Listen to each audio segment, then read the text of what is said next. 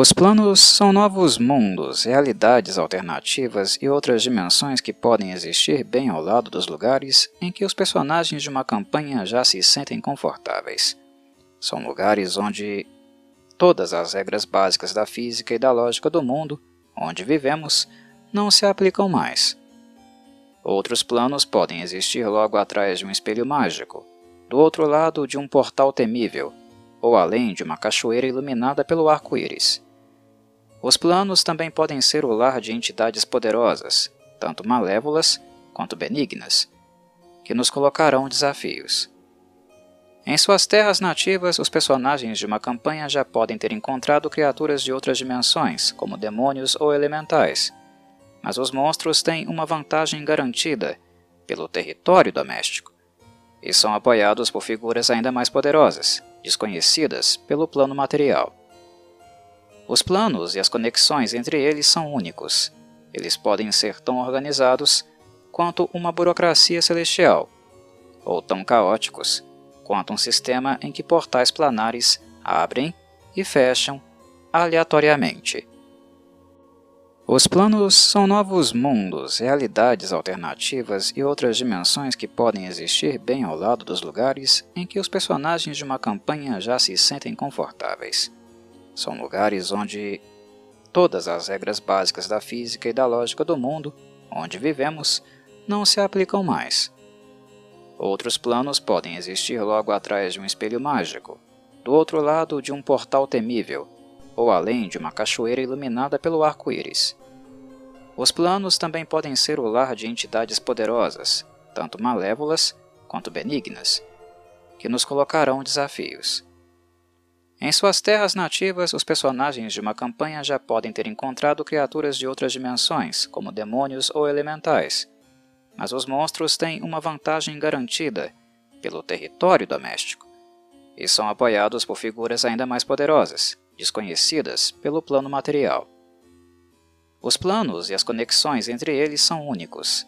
Eles podem ser tão organizados quanto uma burocracia celestial, ou tão caóticos quanto um sistema em que portais planares abrem e fecham aleatoriamente.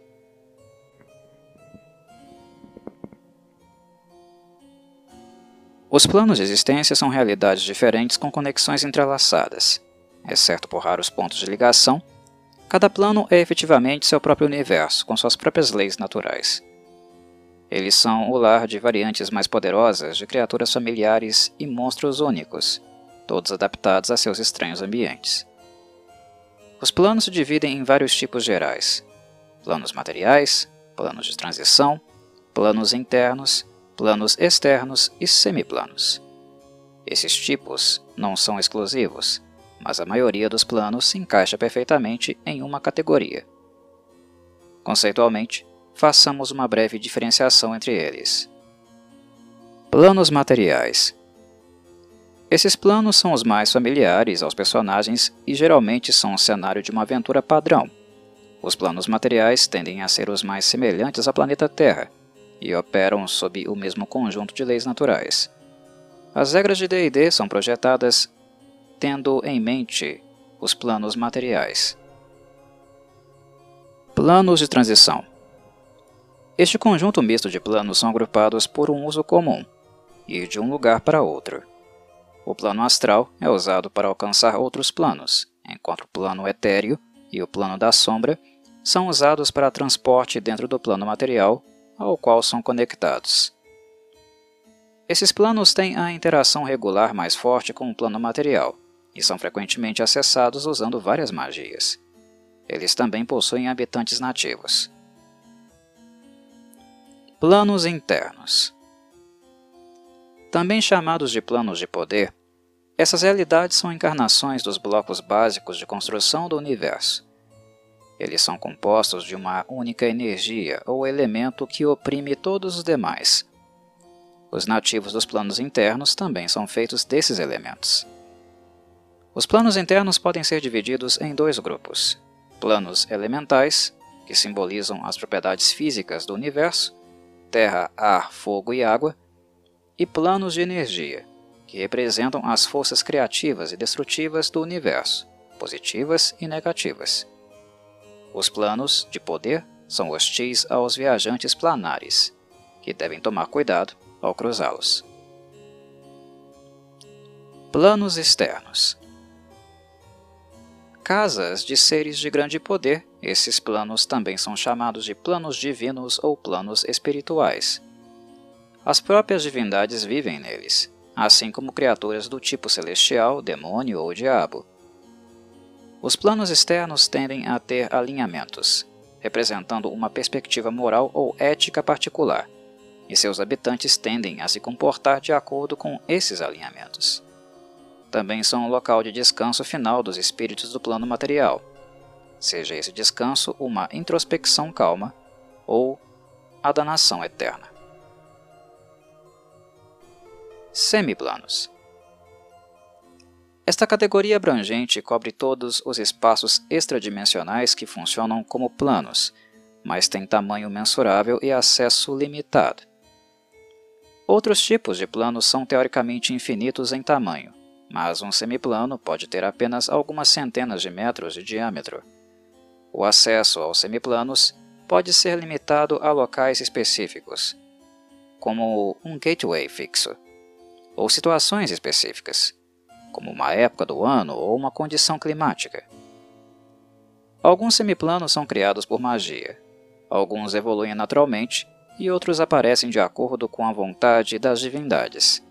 Finalmente, os planos podem ser conectados de diferentes formas. Nem todo plano se conecta a outro diretamente.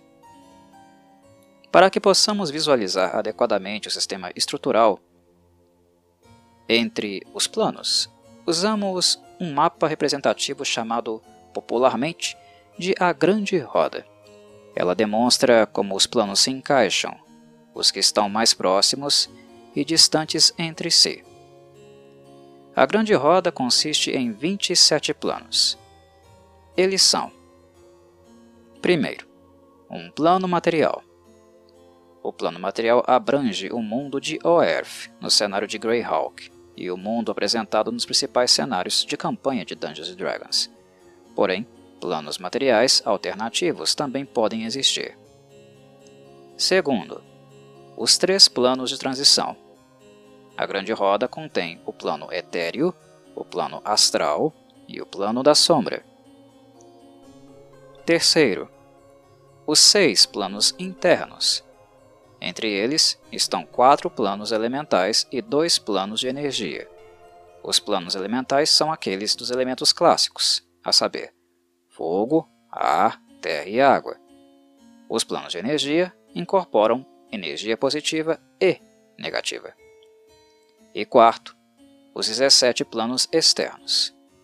Esses planos, alinhados, são os lares de várias divindades e seres estranhos, e muitas vezes estão divididos em camadas. Os planos externos são: primeiro, os domínios heróicos de Isgard. Segundo, o caos do limbo em constante mudança. Terceiro, as profundezas do pandemônio varridas pelo vento. Quarto, as camadas infinitas do abismo. Quinto, as profundidades tarterianas de Cárcere. Sexto, os resíduos cinzentos de Hades. Sétimo, a eternidade sombria de Gerena. Oitavo, os nove infernos de Baator. Nono, o campo de batalha infernal de Acheron. Décimo, o nirvana mecânico de Mecanos. Décimo primeiro, os reinos pacíficos de Arcádia. Décimo segundo, os sete céus montanhosos de Celestia. Décimo terceiro, os paraísos gêmeos de Baitopia. Décimo quarto, os campos abençoados do Elísio. Décimo quinto, os reinos selvagens das terras bestiais. Décimo sexto, as clareiras olímpicas de Arbórea.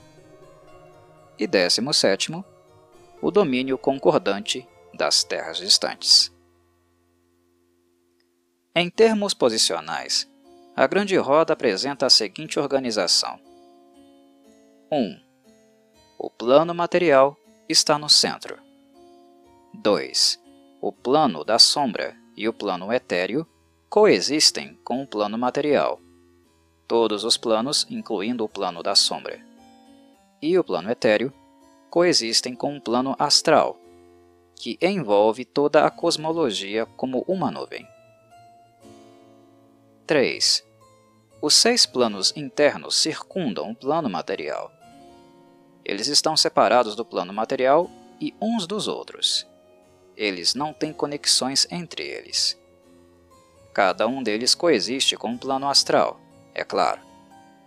Cada um dos planos internos possui uma força elemental ou energética apropriada. 4.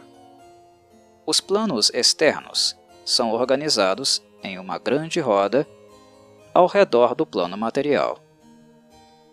Cada plano externo é coextensivo aos planos de cada lado dele, mas separado dos outros planos externos. A exceção a isso é o domínio concordante das terras distantes, que é coextensivo a todos os outros planos externos e, portanto, um ponto central para negociações entre estranhos. Os planos externos coexistem com o plano astral. Eles são separados do plano etéreo e do plano da sombra. Então há limitações para acessar certas magias enquanto estivermos nos planos externos. Estes planos são compostos de camadas relacionadas e o acesso mais comum é por meio da camada superior de cada plano. Os planos do bem são chamados de celestiais estão ligados pelo curso do rio Oceanos, enquanto os planos infernais do alinhamento do mal estão ligados pelo curso do rio Styx. 5. Há um grande número de semiplanos finitos que se conectam por todo lugar. Conduites individuais, portões independentes e vórtices também são comuns. Neste episódio, o primeiro de uma série de quatro, apresentarei o conceito de plano material e, em seguida, daremos maior atenção às principais características dos planos de transição, que, como a própria nomenclatura dá a entender, são aqueles que nos conduzem a todos os demais planos de existência. Plano material O plano material é o ponto central onde todos os outros planos tendem a se reunir foi feito a partir dos blocos de construção disponíveis nos planos internos, e é de onde os grandes poderosos dos planos externos ganham seus adoradores e sua força. O plano material é geralmente conectado ao plano astral, ao plano etéreo e ao plano da sombra, e seus nativos costumam ser extremamente interessados em visitar outros planos. O plano material tende a ser diverso em suas culturas, climas e habitantes, muito mais do que qualquer outro plano. Quase tudo pode ser encontrado em um lugar ou outro do plano material. Este exibe grande diversidade porque está ligado a muitos planos, e uma vasta gama de criaturas chama o plano material de lá. Um plano material pode ter uma variedade de tamanhos e formas. Uma orbe suspensa no espaço, uma longa fita, uma folha plana, um disco montado nas costas de uma tartaruga divina e por aí vai. Frequentemente, um plano material está em um planeta esférico. Essa é a aparência familiar da maioria deles. Embora geralmente infinito, ou pelo menos incrivelmente grande e autocontido, um plano material também pode ser finito, como um disco que repousa sobre um plano elemental. O plano material é o lar da maioria das criaturas conhecidas da cosmologia de Dungeons Dragons, incluindo dragões, animais, mortos-vivos e todas as raças humanoides, como os elfos, anões, humanos, halflings, gnomos, orcs e etc. Todos os tipos de criaturas, que não sejam forasteiras e elementais, consideram um plano material seu plano nativo e quando os nativos do plano material se movem para outro plano, eles retêm seu tipo natural, mas são considerados criaturas extraplanares apenas para efeitos de magia. Isso significa que eles podem ser enviados de volta ao plano material por dispensa ou banimento, ou afetados por proteção e magias de círculo, se eles foram conjurados ou convocados para o plano. Embora vários locais no plano material sejam extremamente perigosos para a vida nativa, como vulcões ou oceano profundo, o ambiente geral é bastante amigável. Nativos, forasteiros e elementais não sofrem danos apenas por estarem no plano. Muitos forasteiros dos planos externos tendem a se sentir desconfortáveis no plano material porque este não tem a característica de alinhamento a que estão acostumados. Forasteiros elementais dos planos internos tendem a ficar igualmente desconfortáveis porque os traços elementais e energéticos dominantes de sua casa não estão disponíveis no plano material. Planos de transição Os planos de transição são a cola que mantém a cosmologia unida.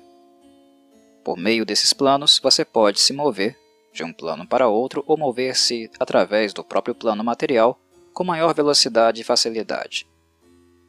Os três planos de transição da cosmologia de Dungeons Dragons são o plano astral, o plano etéreo e o plano da sombra.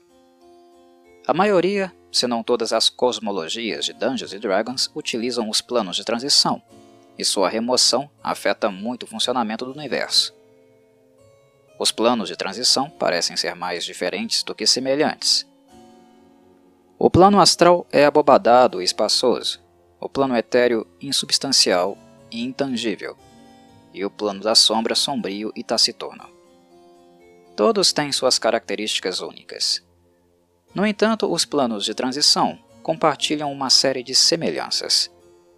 Todos esses planos são usados para viagens seguras ou rápidas, para alcançar áreas que poderiam ser mais difíceis de acessar de outra forma. Todos estão quase vazios. A maior parte do espaço interno é usado apenas para acessar outros planos.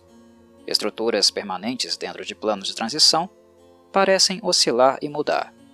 Eles estão fortemente amarrados aos seus planos coexistentes. E, finalmente, o mais importante, esses planos podem ser todos acessados ou manipulados por magia. Então, eles têm um lugar importante na gama de truques de um feiticeiro ou mago. Habitantes de um plano transitivo geralmente vêm dos planos com os quais este se conecta, mas um plano transitivo pode ter sua própria vida nativa. Mesmo assim, os nativos costumam ter uma forte afinidade com os planos os quais seu lar se conecta. As criaturas encontradas em um plano transitivo podem ser visitantes ou podem ter criado seus próprios domínios dentro do espaço vazio do plano. Forasteiros são comuns em planos de transição, mas criaturas do plano material são igualmente comuns, especialmente bestas mágicas e mortos-vivos. Criaturas com acesso a magias ou efeitos similares também viajam pelos planos de transição. Então, humanos, humanoides, humanoides monstruosos e dragões podem vagar pelo vazio. Magias e habilidades semelhantes à magia são a chave mais comum para entrar nos planos de transição. Portais independentes e vórtices naturais em direção a eles são muito raros. Os portais encontrados em um plano de transição geralmente estão apenas indicando o caminho para outro lugar. Por exemplo, muitos portais mágicos passam pelo plano astral para alcançar os planos externos, mas poucos portais se conectam diretamente ao plano astral. Os personagens geralmente devem usar magias ou habilidades similares à magia para acessar um plano de transição. Há magias específicas capazes de transportar um conjurador para os planos etéreo, astral e da sombra, e estas funcionam em qualquer local coexistente ou vizinho com o plano. Se o plano da sombra e um plano externo particular se conectarem, o conjurador deve ser capaz de invocar então uma magia do plano externo em questão para poder ir para o plano da sombra. Mas se os dois planos não forem coexistentes ou vizinhos, a magia jamais funcionará. Viagem do plano etéreo para o plano astral. No que diz respeito a viagens entre os planos de transição, você pode mover-se para o plano astral de quase todos os lugares do plano etéreo, porque o astral se conecta a todos os lugares do etéreo. Entretanto, o plano etéreo não se conecta necessariamente a qualquer lugar do plano astral. Se você estiver usando uma magia de proteção astral, seu corpo físico permanecerá no plano etéreo e a forma astral se moverá para o plano astral. Agora, se você viajar fisicamente para o plano astral, sua forma não assumirá a natureza insubstancial e se manterá sólida. Viagem do plano astral para o plano etéreo. É possível passar do plano astral ao plano etéreo em regiões onde os dois planos são coexistentes ou vizinhos. Um corpo físico movendo-se do plano astral para o plano etéreo sempre se torna insubstancial, independente do método utilizado. Uma forma astral pode entrar no plano etéreo e ganhar as propriedades etéreas enquanto estiver lá, mas se sua forma astral viajar para o plano etéreo, isto é o mais longe que você poderá ir. Além disso, você não mais poderá se manifestar no plano material enquanto estiver lá. Se for forçado a entrar novamente no plano material, sua forma astral será destruída e sua alma retornará ao corpo original. Dito isso, se você se mover fisicamente do plano astral para o plano etéreo, aí sim, poderá continuar suas viagens manifestando-se no plano material a qualquer momento. Viagem do plano da sombra para o plano astral. Do plano da sombra, você pode usar a magia de projeção astral, deixando seu corpo para trás nesse plano, o que não necessariamente é uma boa ideia, porque o plano da sombra é o mais perigoso dos planos de transição. Você também pode mover-se fisicamente para o plano astral partindo do plano da sombra, porque o plano astral e o plano da sombra coexistem. Viagem do plano astral ao plano da sombra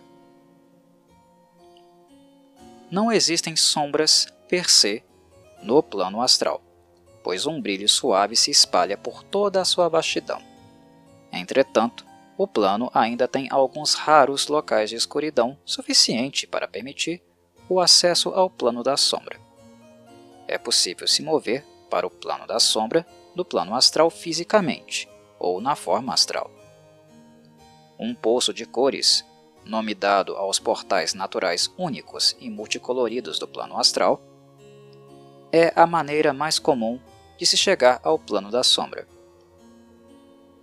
Quando você usa um deles, seu cordão de prata, ou seja, aquilo que liga sua projeção astral com seu corpo, se estenderá do plano da sombra ao plano astral e em seguida ao corpo original, como se fosse realmente uma linha, um cabo que passasse pelas três vias, pelos três planos: material, astral e da sombra.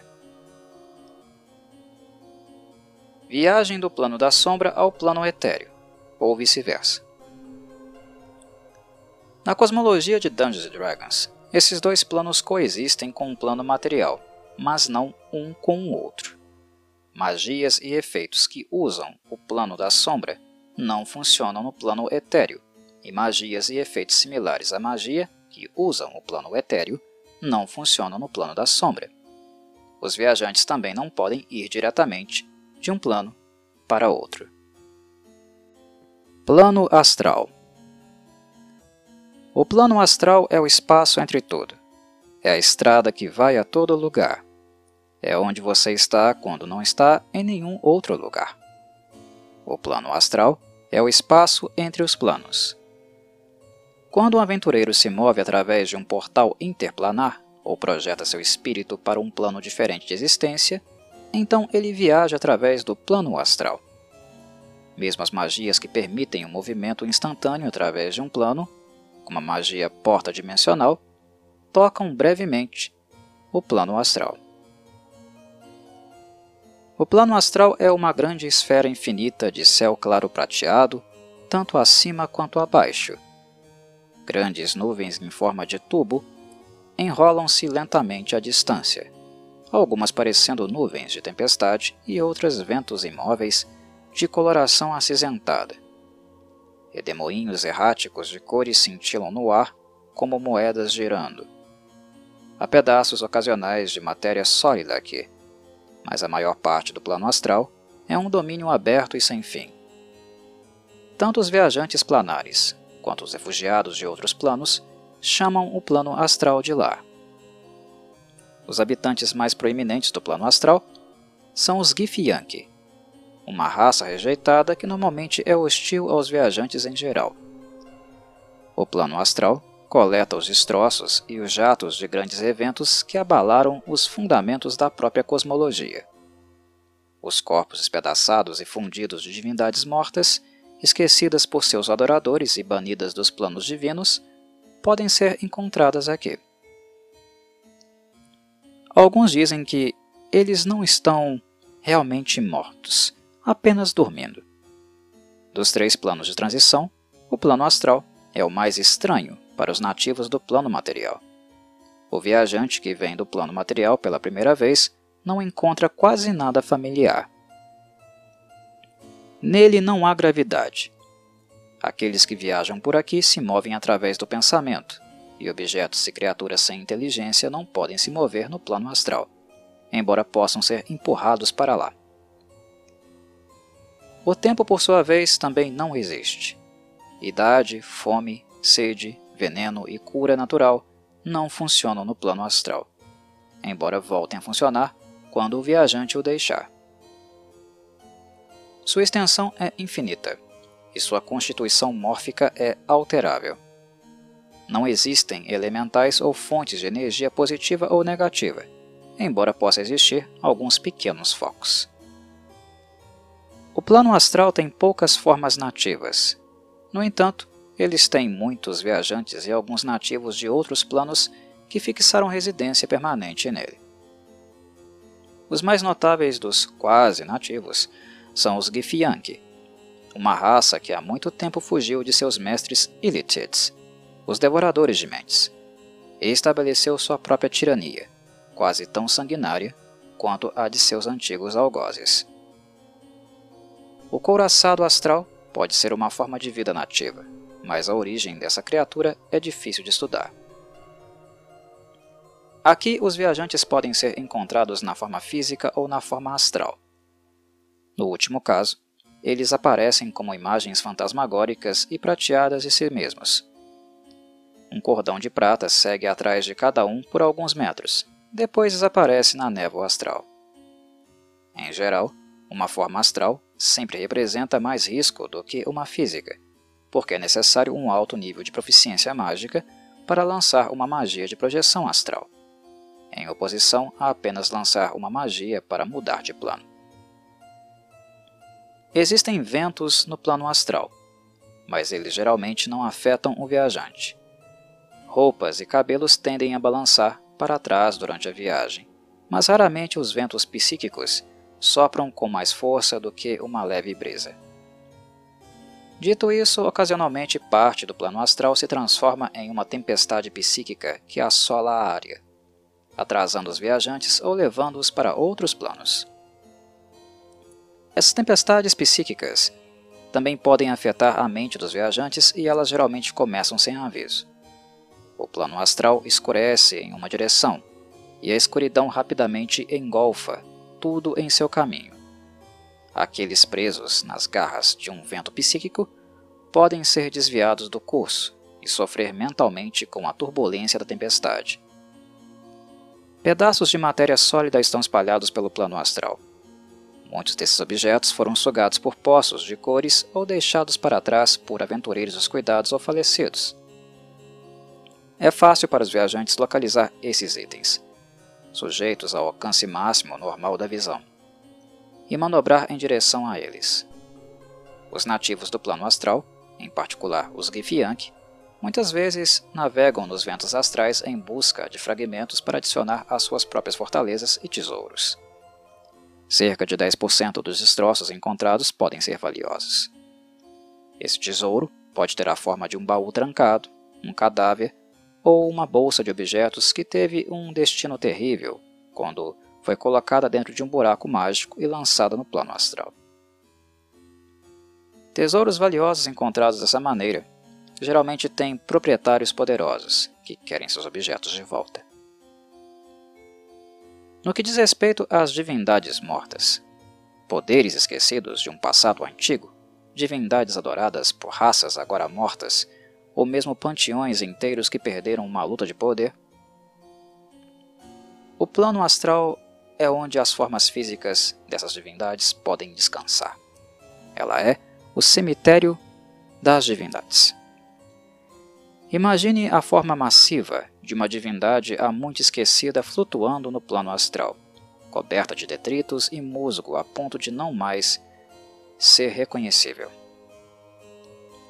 Essas protuberâncias vagamente humanoides têm algumas centenas de metros ou vários quilômetros de comprimento. Isso mesmo, quilômetros. Este é o tamanho de alguns deuses. Divindades mortas têm gravidade localizada nelas mesmas. Os habitantes astrais podem caminhar por elas normalmente, embora possam sair e se libertar da gravidade da divindade morta com apenas um pensamento. Como os enormes corpos físicos das divindades são indestrutíveis, eles podem ser utilizados para outros propósitos. Algumas raças, incluindo os Githyanki mais agnósticos, usaram divindades mortas como bases de operações, uma divindade morta não pode ser movida visivelmente, nem retirada do plano astral. As tentativas forçadas de transportar uma divindade morta para outro lugar resultam no retorno imediato da mesma para o plano astral. Os Githyanki do plano astral Os Githyanki vivem no plano astral em cidades, fortalezas e cidadelas. As maiores cidades são construídas sobre divindades mortas sem nome e esquecidas, onde a carne divina deu lugar a uma simples pedra. Em comparação com as comunidades da maioria das outras raças, as comunidades Githyanki são muito militarizadas por natureza. Embora não vivam em quartéis, suas casas e negócios são organizados de acordo com a classificação e posição de cada indivíduo ou grupo de treinamento. Os Githyank não se organizam em famílias, mas sim se identificam pelos grupos de treinamento aos quais pertencem. O treinamento é um dos valores Githyank mais importantes e raramente ele é interrompido. Cada Githyank se esforça para se destacar sobre seus companheiros. Centros de treinamento, laboratórios mágicos e psionicos, bibliotecas e campos de prática são as partes mais frequentadas de qualquer comunidade Githyank. Tunarath Tunarath é a maior cidade Githyank e foi construída sobre o corpo de uma divindade que já estava morta há eras, quando a raça chegou no plano astral. A gravidade existente no corpo da divindade morta permite que os habitantes da cidade caminhem normalmente. Tunarath possui uma população Githyank de cerca de 100 mil habitantes e é cosmopolita o suficiente para hospedar outras raças em seus próprios bairros, como humanos e algumas raças demoníacas.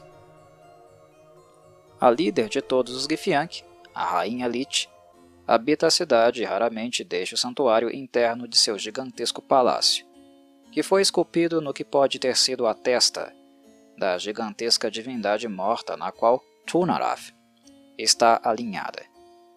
É, de longe, a estrutura mais alta e ampla da metrópole. Rainha Lich A atual governante da raça Githyanki, Vlakiv, a Rainha Lich, governou Suprema por mais de mil anos. Ela não tem herdeiros e é improvável que produza algum, dada a sua condição de Lich, obviamente. No entanto, ela não tem intenção de abrir mão de seu governo, então herdeiros são desnecessários de qualquer modo. De aparência horrível, a rainha Lich se assemelha a um cadáver envelhecido e enegrecido com olhos esmeralda fumegantes. Ela prefere longos mantos roxos adornados em ouro e bordados com pedras preciosas. Um elaborado cocar de ouro e rubis e um cetro com cabeça de dragão incrustado com mais rubis são seus emblemas de ofício. O cetro foi dado a Vlakiv pelo consorte vermelho de Tiamat, Ephelemon. É possível que o cetro seja a representação física da trégua entre dragões vermelhos e Githyank.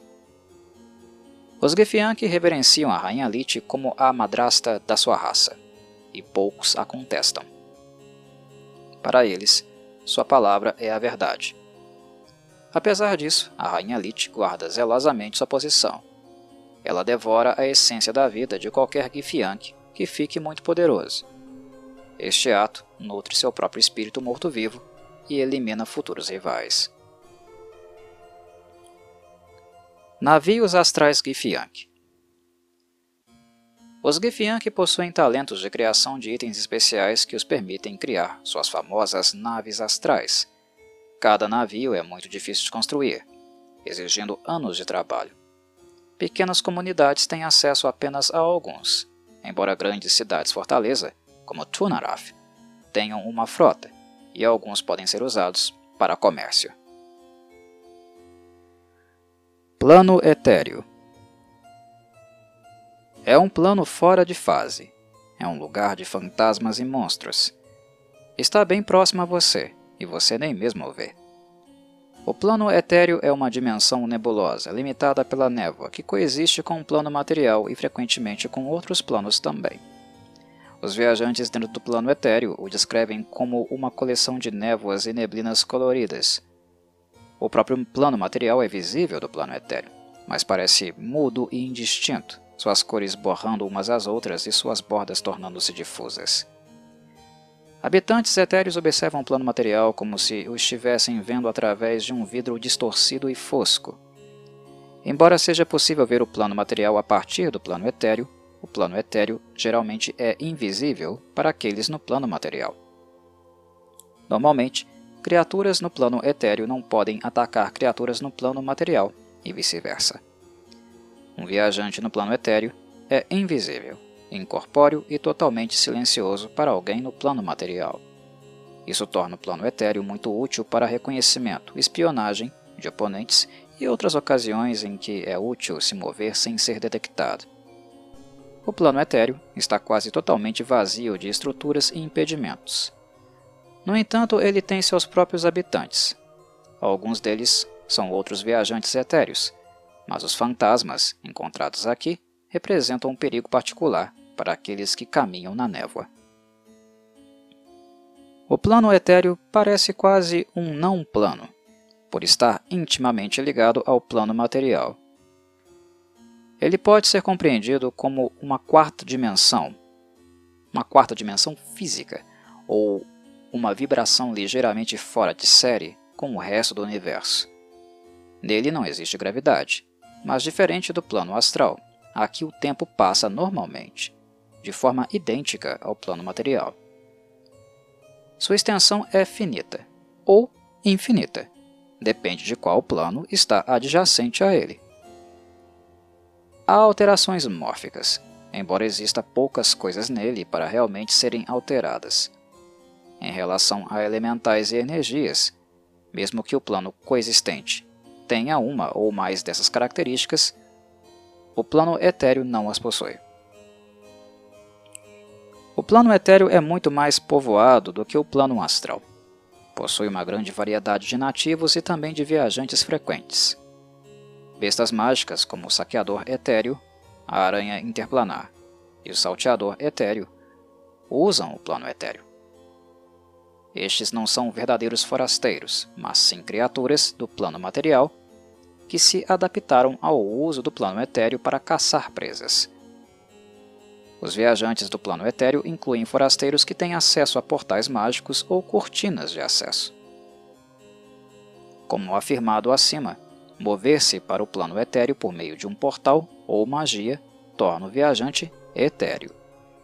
É necessária uma segunda magia para retornar os viajantes ao seu plano de origem. Um grande perigo do plano etéreo são os fantasmas, que costumam chamar esse plano de lar.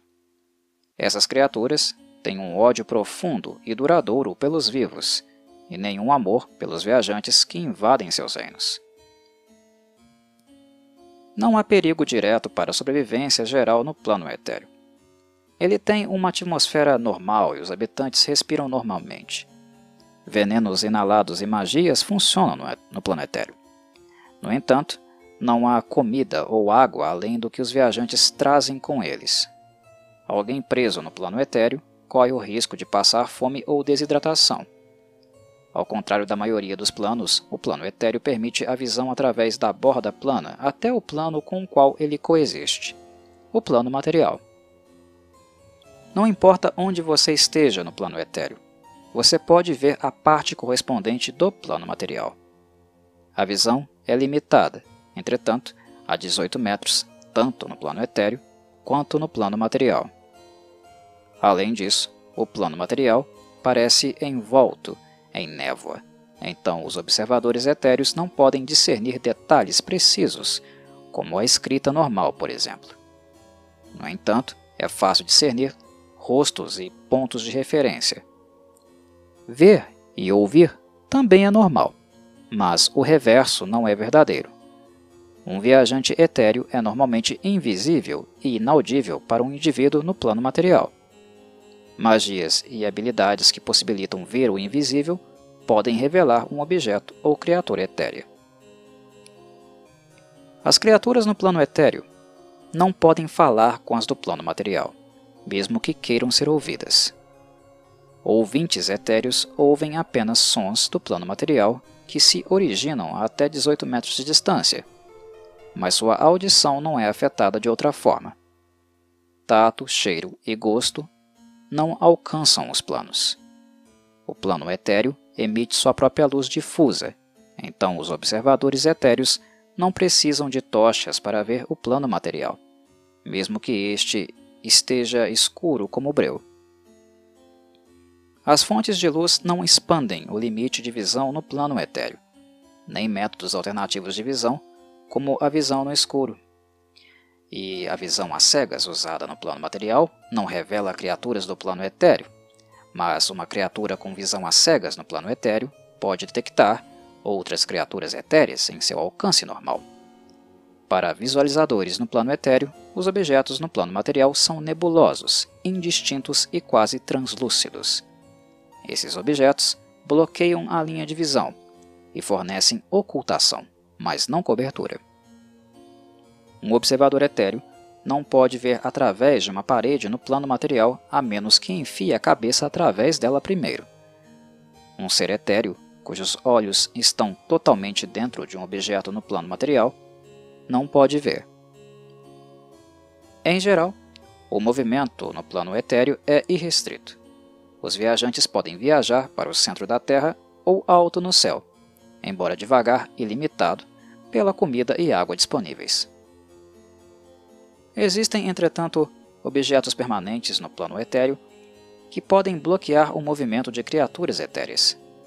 Os sólidos etéreos são difíceis de tocar e parecem reais, mesmo que não tenham realidade aparente no plano material coexistente. Frequentemente, esses sólidos etéreos são o resultado de atividades no plano material coexistente. Existem vários tipos de sólidos etéreos. Podemos mencionar alguns sólidos como 1. Força. Os efeitos de força se estendem até o plano etéreo e afetam as criaturas nele. Uma parede de força, por exemplo, impede uma criatura etérea de passar por ela.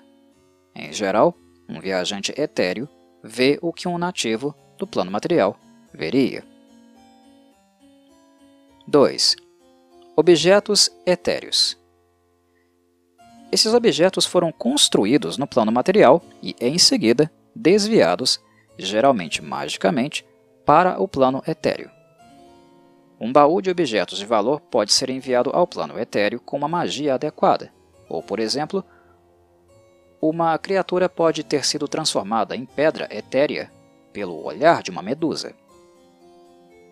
Objetos maiores também existem no plano etéreo. Por exemplo, um mago pode buscar privacidade contra intrusos extraplanares em sua biblioteca pessoal. Então ele transforma uma placa de pedra de 6 por 6 metros de altura em etérea e em seguida constrói sua biblioteca do plano material no local coexistente com a placa. 3. Áreas de magia morta. Um viajante usando magia para alcançar o plano etéreo não pode se mover para uma área de magia morta sem retornar ao plano material. Na paisagem etérea, áreas de magia morta aparecem como manchas pretas massivas. 4. Sangue de Górgona Você pode criar novos tipos de sólido etéreo, se desejar.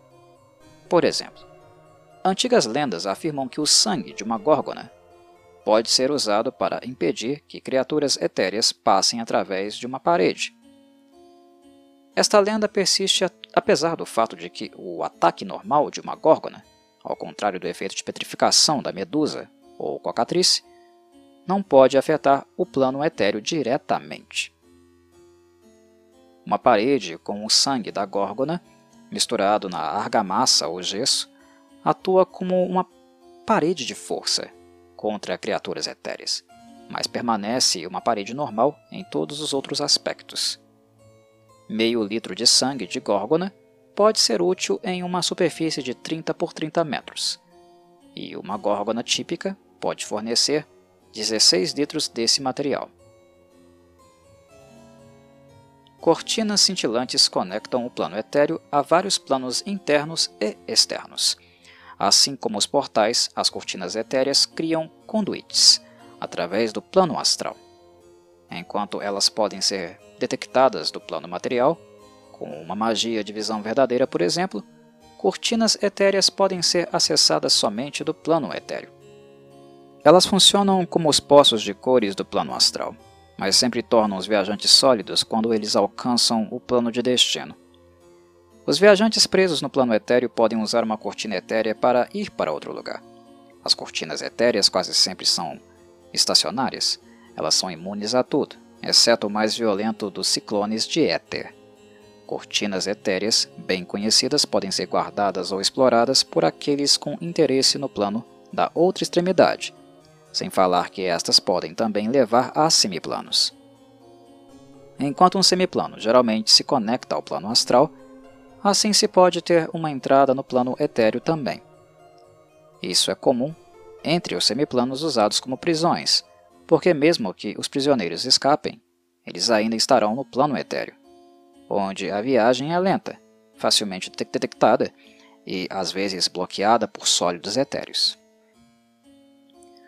Como acontece com qualquer portal, cada cortina etérea pode ter suas próprias propriedades. Em geral, essas cortinas são portais de mão única, embora haja exceções. Tal como acontece com os poços de cores do plano astral, as cortinas etéreas também têm suas próprias cores. Há cores específicas que indicam qual será o plano de destino, caso cruzemos os poços ou as cortinas. Mesmo processo. Ciclones de éter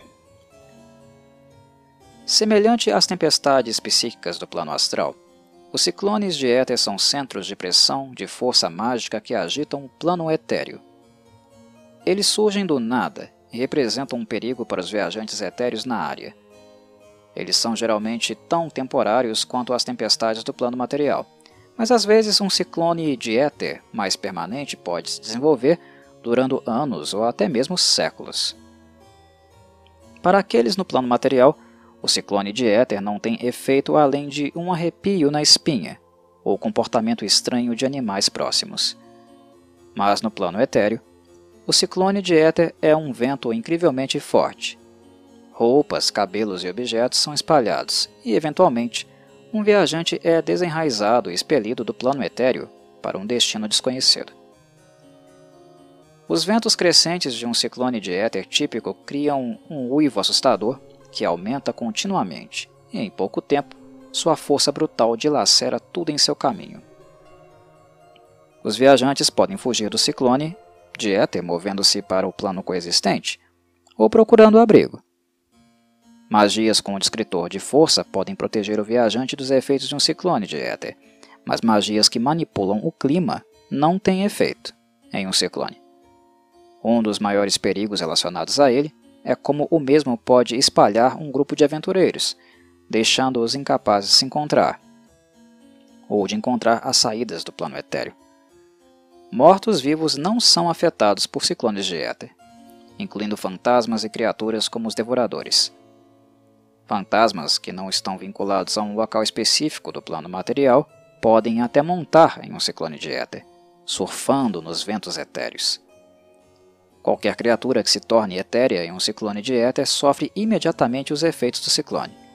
Mas as criaturas prestes a se moverem para o plano etéreo têm a sensação de que há algo em comum do outro lado, se um ciclone de éter estiver realmente por perto. Eles podem, então, escolher não entrar no plano etéreo, em virtude disso, o que seria a decisão mais sábia a tomar. Plano da Sombra O Plano da Sombra é um plano tóxico de escuridão e poder. É o lugar escondido que odeia a luz. É a fronteira de mundos desconhecidos. É uma dimensão com luz escura, que é ao mesmo tempo coexistente com o plano material. Ele se sobrepõe ao plano material da mesma forma que o plano etéreo, então um viajante planar pode usar o plano da sombra para cobrir grandes distâncias rapidamente. Este plano também é contíguo a outros planos e com a magia certa você pode usar o plano da sombra para visitar outras realidades. Seu aspecto é de um mundo preto e branco, exceto por tal característica, ele é semelhante, mas não exatamente idêntico ao plano material. O céu acima, por exemplo, é sempre uma abóbada negra sem sol, ou estrelas, e os pontos de referência do plano material são reconhecíveis no plano da sombra, mas são coisas torcidas e deformadas, reflexos diminuídos do que pode ser encontrado realmente no plano material. Apesar da falta de fontes de luz, várias plantas, animais e humanoides chamam o plano da sombra de lar. Este é um lugar altamente mórfico e suas partes fluem continuamente para outros planos. Como resultado, criar mapas cartográficos é algo inútil apesar da presença de pontos de referência. Se um viajante visitar uma cadeia de montanhas, esta ainda poderá estar lá na próxima vez, mas as montanhas individuais podem ter se movido. A precisão é uma causa perdida, impossível de ser atingida no plano das sombras. O terreno, por sua vez, geralmente é semelhante à área onde o viajante entra no plano material. Se um mago viaja para o plano da sombra vindo de uma floresta, ele primeiro vê a floresta de sombras equivalente. Se ele vier por debaixo d'água, aparecerá dentro de um mar sombrio, que se comporta como um oceano do plano material, o que fará com que seu feitiço de respiração na água ainda funcione. No entanto, conforme ele vai se afastando de seu ponto de entrada, o terreno do plano da sombra muda drasticamente, embora mantenha alguma mínima semelhança com o terreno correspondente no plano material. Este plano é um mundo monocromático, mas o material da sombra, retirado dele, pode ser de qualquer cor. O mago geralmente pinta da forma que entende e sombreia as sombras para torná-las mais convincentes. Uma evocação de sombra, que produz uma bola de fogo, por exemplo, aparece como qualquer outra bola de fogo para aqueles que são enganados pela ilusão. O plano da sombra é, em muitos aspectos, a duplicata escura do plano material. Muito é semelhante, mas existem diferenças significativas. Aqui, a gravidade é normal, assim como a passagem do tempo. Porém, a dimensão do plano é infinita, e o plano, como mencionado, é magicamente mórfico e inconstante.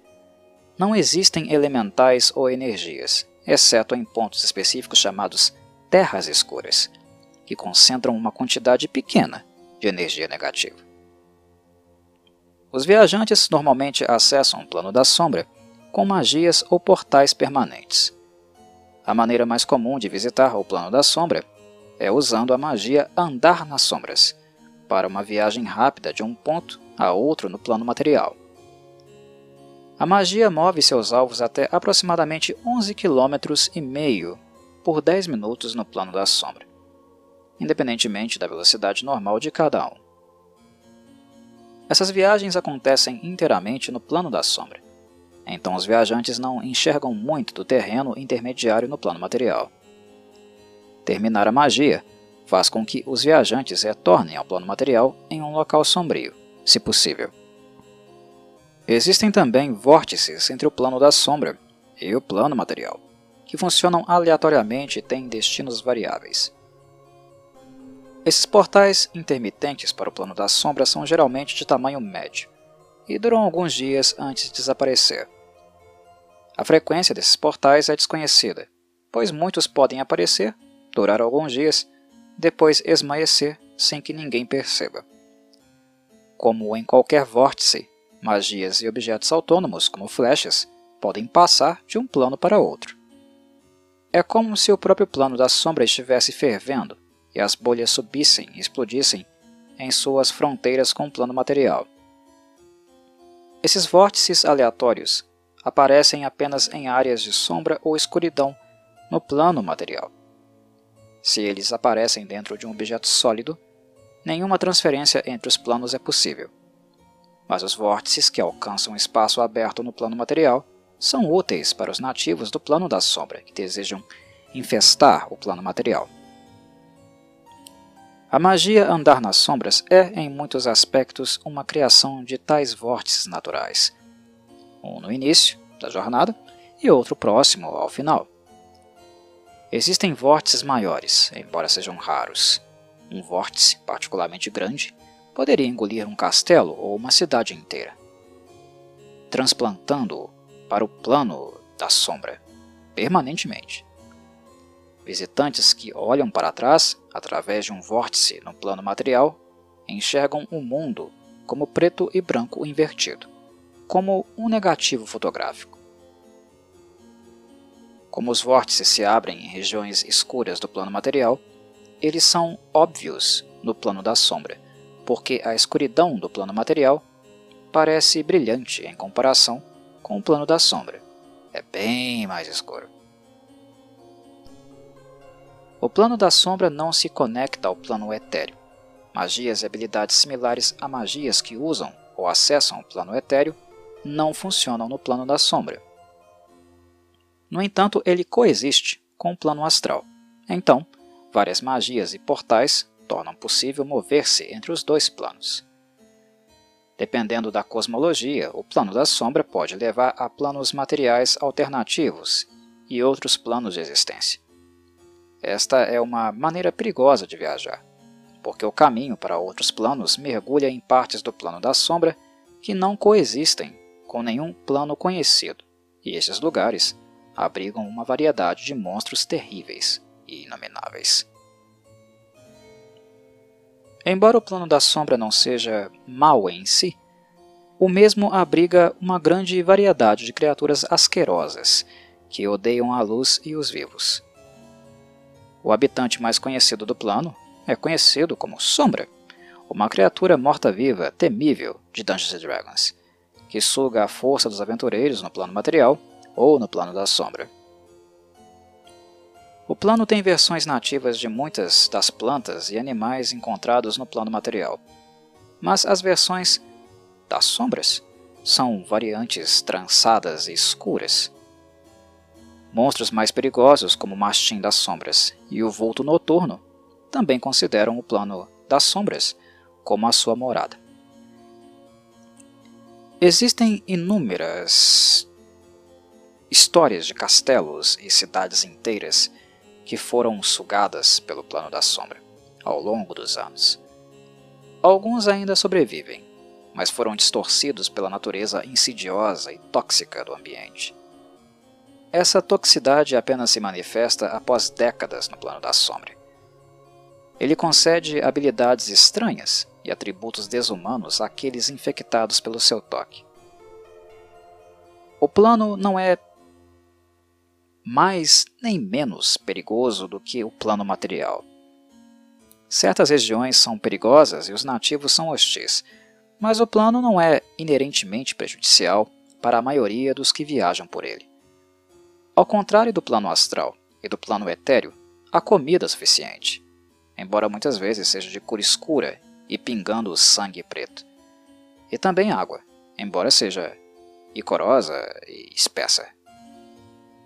O ar no plano é normal, e o nativo no plano material pode sobreviver anos aqui, sem efeitos prejudiciais, uma vez que ele se acostume com a escuridão e com um leve frio sempre presente.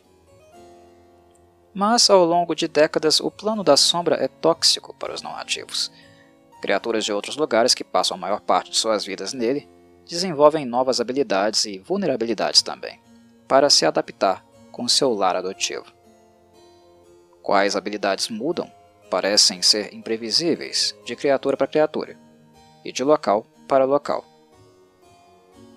A visão no plano da sombra é como a visão em uma noite sem lua no plano material.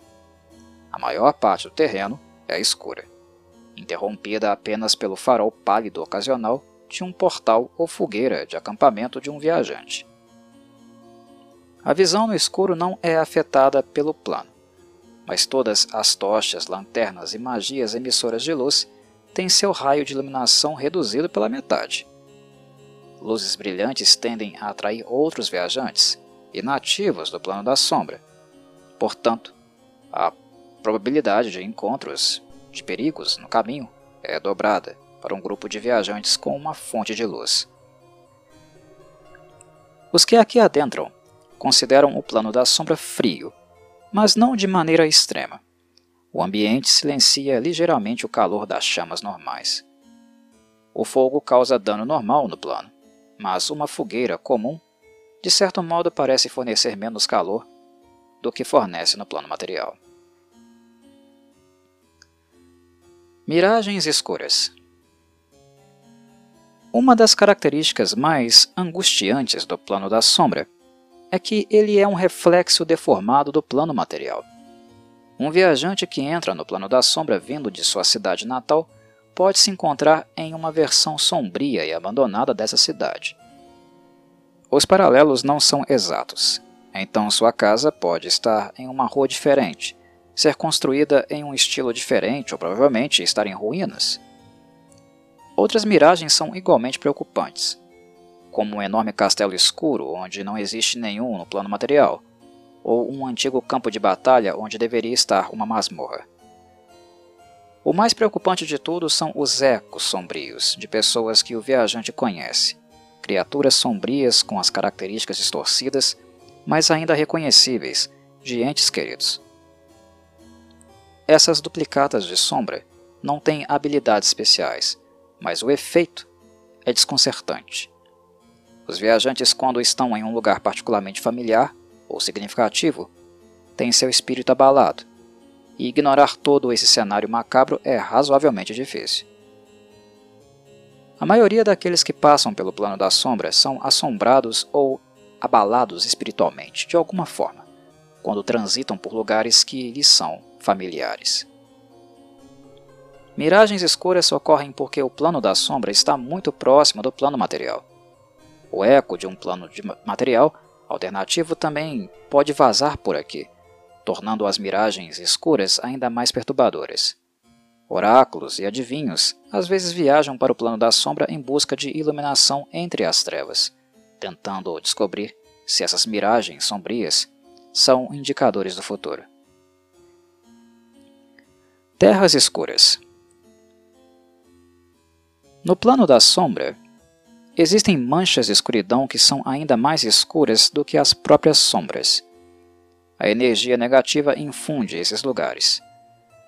Não se sabe se a energia negativa está sangrando do plano de energia negativa ou se é simplesmente um subproduto da alta concentração de sombras de mortos-vivos e outros mortos-vivos que drenam vida. As regiões das terras escuras têm o traço dominante negativo, e as criaturas vivas que entram nas terras escuras recebem dano por energia negativa e se transformam em cinzas caso venham a falecer. Entretanto, magias e itens mágicos que protegem contra a energia negativa funcionam normalmente nas Terras Escuras, e elas não são difíceis de identificar. É fácil reconhecer. Normalmente são locais mais desolados do que as áreas circundantes, e as plantas normalmente morrem, ficam ressecadas pelos efeitos de longo prazo da energia negativa. Vórtices naturais e outros planos não se abrem em regiões de terras escuras, e magias ou habilidades similares à magia que abrem um portal do plano material para o plano da sombra, avisam o viajante, geralmente com um arrepio na espinha, que uma região de terras escuras está à sua frente. Estes lugares frequentemente correspondem a campos de batalha assombrados, cemitérios não consagrados e covis de necromantes poderosos no plano material, bem como qualquer local dominado por mortos-vivos. Portais astrais. O plano astral é coextensivo ao plano da sombra, então portais mágicos podem criar conduítes através do plano astral para qualquer lugar que o plano astral toque. Esses portais são encontrados nas regiões mais ásperas, longe das áreas normais do plano da sombra. Um viajante que não pode alcançar os planos externos diretamente pode viajar para o plano da sombra e encontrar um portal que usa o plano astral para chegar ao seu destino. Tremores da Sombra O plano da sombra é uma paisagem mórfica, mas em geral se move lentamente. Ao longo de uma semana, a paisagem pode se alterar o suficiente para ficar irreconhecível, embora alguém que observe continuamente o plano não o veja realmente se movendo. Mas o plano da sombra tem sua própria versão de terremotos que podem ser mortais para um viajante.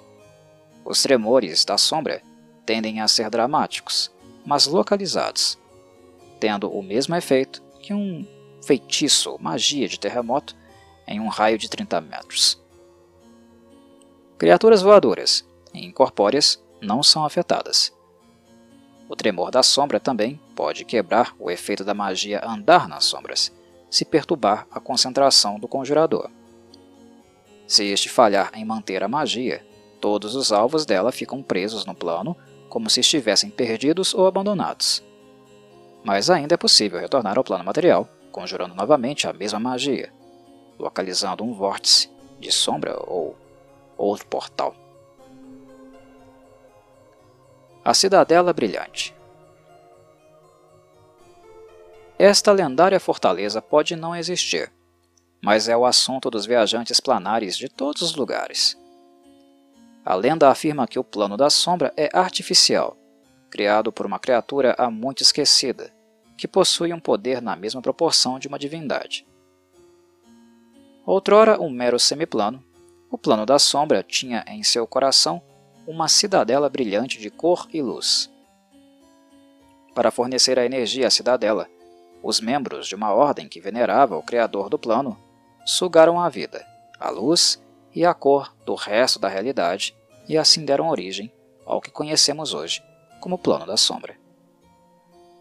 Ninguém encontrou a Cidadela Brilhante, mas é dito que aqueles que nunca voltam de uma visita às regiões mais profundas do Plano da Sombra a encontraram.